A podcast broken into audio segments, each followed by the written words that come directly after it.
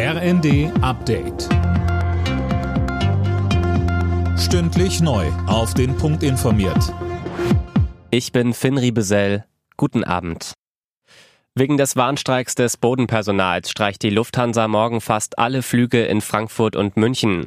Das teilte die Fluggesellschaft mit. In den laufenden Tarifverhandlungen hat die Gewerkschaft Verdi zu dem eintägigen Ausstand aufgerufen. Deutschland wird über den Winter wohl mehr Gas einsparen müssen als andere EU-Länder.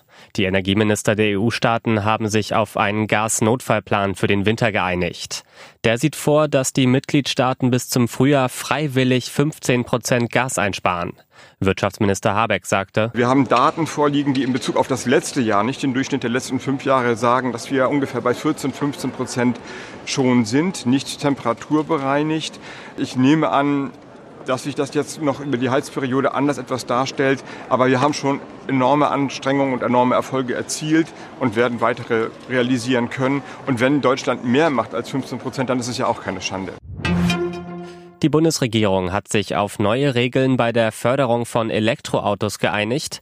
Ab dem kommenden Jahr sollen die Prämien gesenkt werden. Imme Kasten. Für Elektroautos, die weniger als 40.000 Euro kosten, sollen Käufer noch viereinhalb statt wie bisher 6.000 Euro bekommen. E-Autos, die zwischen 40 und 65.000 Euro kosten, werden mit 3.000 Euro subventioniert.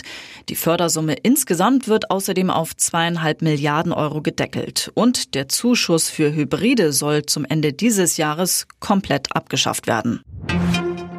Bei der Frauenfußball-EM steigt am Abend das erste Halbfinale. Dabei treffen die Gastgeberinnen aus England auf Schweden.